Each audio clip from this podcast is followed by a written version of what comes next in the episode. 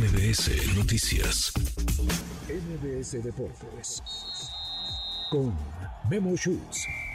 Memo, querido Memo Schutz, qué gusto saludarte, ¿cómo estás? ¿Qué, Manuel? ¿Bien? ¿Y tú? Bien, los escuchaba ayer hablar con directivos de Rayados, de Santos, duros, pues cuestionando lo que hay que cuestionar, porque esta es una tragedia y no pueden quedar las cosas así nada más, como si no hubiera ocurrido, como si no hubiera responsabilidad de las autoridades y también de los de los clubes, de los equipos. De todos, como bien lo dices, es que no solo es lavarte las manos y decir, ¿sabes qué? Fue hora y media después de que terminó el partido a tres kilómetros de distancia y pues eso ya no nos compete, es de la autoridad. No, discúlpame, es de todos, hay que hacer algo para que no se replique esta situación. Hablamos de, lo que, de, la tragedia, ¿no? Del Atlas frente a Querétaro, en donde sí. todas esas imágenes... Esta invasión a la cancha de, la corregidora. Exacto, de milagro no hubo un muerto. Claro. Aquí sí hubo un fallecido.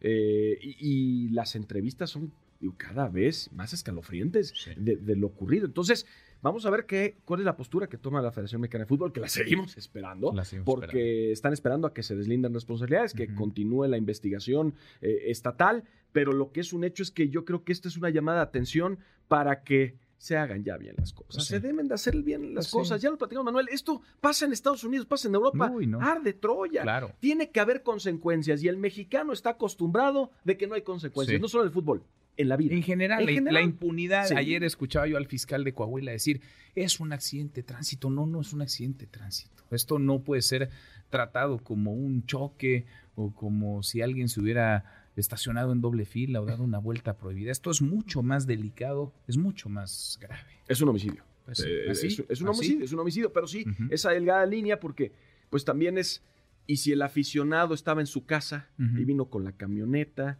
o sea, hasta, hasta qué grado viene la responsabilidad, ¿no? Es decir, no puedes también culpar a los equipos de que cualquier persona que tenga su playera, pues, ¿no? Eh, es, decir, es una delgada línea, pero lo que es un hecho es que alrededor del estadio, antes, eh, durante y después, debe estar garantizada la seguridad. totalmente. Para todas y, y para todos. Oye, Memo, a ver, Andrés Guardado. Ya llegó Andrés Guardado. Ya llegó el Principito. Ya llegó. El Principito y el León, como lo presentaron. Eh, por cierto, ahora en unos instantes más, en, eh, MBC Deportes, eh, tendremos los detalles de lo que va a pasar con Andrés Guardado con su presentación. Allá se encuentra David Faitelson, de hecho. Ah, está en León. En, León, exactamente. y pues es uno de los mejores futbolistas de todos los tiempos. Insisto, es un, es un fenómeno, gran contratación. Hay maneras de repatriarte, ¿no? Hay, hay maneras, por ejemplo, los jóvenes de 25, 26 años que están regresando que, la verdad deja mucho que desear. Que no la hicieron. Que no la hicieron. y, eso, la verdad duele. Hay unos que, por ejemplo, Gerardo Torrado, a pesar de que no le estaba viendo, no le estaba yendo bien en Europa, él se mantuvo, se mantuvo, se mantuvo y la verdad, toda nuestra admiración. Pero los jóvenes luego por conveniencia, dicen, ¿saben qué? Yo gano muy bien en México, les da el mal del jamaicón y regresan. Y bueno, pues eso, eso sí es eh, la verdad lamentable. Pero el tema de Andrés Guardado se va de 17, 18 años, eh, regresa de, de, 37, hecho una leyenda, eh, va a aportar muchísimo en el fútbol mexicano. ¿Y te parece que lo escuchemos? Porque ya dio sus primeras declaraciones pisando territorio mexicano. Andrés Guardado habló. ¿Qué dijo? La verdad que muy contento, estoy muy ilusionado de, regresar por fin a mi país después de tantos años. Fue algo todo muy rápido, eh, no estaba pasando por nuestra cabeza irnos o regresarnos, sobre todo de, a México, pero cuando se abrió la posibilidad, después de tantos años, fue como ese momento, el momento de regresar, ese momento de nuestros hijos también de, que estén cerca de sus abuelos, de sus primos, de sus tíos, eh, después de tantos años y, y de que también sobre todo a mi hijo le encanta el fútbol, de que también vea eh, el fútbol de su país y lo que significa también para todos los mexicanos el, deporte en México y, obviamente que, que, vea a su papá jugar en México, para mí es algo que a mí me ilusiona mucho. Regresa, y regresa muy bien además, ¿no? No, regresa. Maduro. Claro. A ver, una decisión de familia, haciendo bien las cosas, sin escándalos. un ejemplo en muchos decisión de vida, él quiere ser director técnico, entonces está pensando no solo jugar dos años eh, en, la fiera, sino que al retirarse tener la posibilidad de estar en el banquillo y muy pronto ser un eh, director técnico muy exitoso que no tengo duda lo va a hacer. Oye, ¿y por qué está David Faitelson en, León? Hoy, hoy. Eh, es que ya, digamos. ¿Hoy es el juego? no, no, no. Hoy es, digamos que la presentación ya sabes, ah. conferencia de prensa, van, no, eso va a ser una locura, van a echar la casa por pues la ventana, como debe de ser, porque es una leyenda, así como probablemente lo vamos a ver con las Chivas y el Chicharito, pues ahora lo vamos a ver seguramente por Andrés Guardado, porque no pasa mucho. Y con León es curioso, ¿no? Porque León con eh, Rafa Márquez, ¿no? Sí. Rafa Márquez hicieron lo mismo. Es la única escuadra en el planeta, lo de León, no sé si sepan esto, pero que ha tenido tres cinco copas.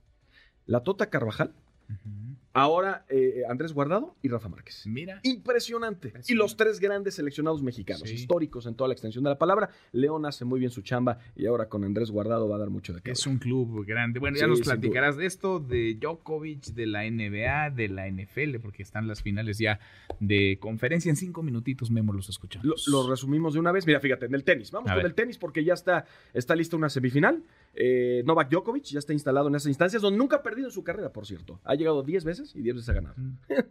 Digo, eso te habla de que probablemente tiene es, bueno, ¿no? De que tiene una cierta consistencia, el máximo ganador de todos los tiempos de Grand Slams, probablemente el mejor tenista también para, para, para muchos aficionados. Y estará enfrentando a Yannick Sinner, Yannick Sinner que derrotó en, en siete corridos a Rublev. En eh, las los otros cuartos de final, en la otra llave, se enfrentan en unos minutos más eh, el polaco, frente a Medvedev, el ruso, y Carlitos Alcaraz mañana frente a Zverev, el alemán. que juegazos. Y obviamente los ganadores pues estaban llegando a las semifinales. Pues ¿no? Pues eso, eso en el abierto de Australia, en el primer Grand Slam del año. Y en el eh, básquetbol de la NBA, nada más para decirte que ayer se cumplen 18 años, se cumplieron 18 años de que Kobe Bryant anotó 81 puntos, la tercera mayor cantidad en la historia en un partido. 81 puntos. 80, no, no, yo ni en los videojuegos. No, no, Manuel, no, no, no, no, la juntando Ni toda juntándonos tu trayectoria.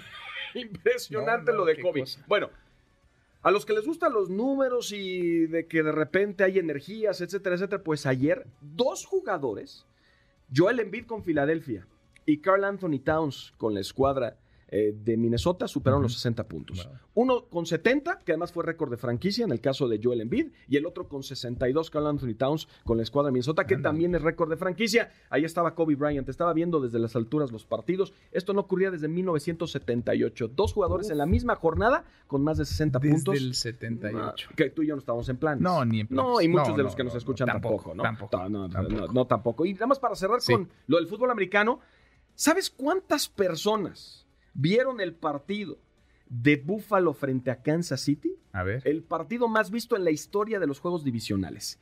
56 millones de personas. ¿Sabes a, qué equipar esta situación? A ver. Al vigésimo sexto país más poblado del planeta.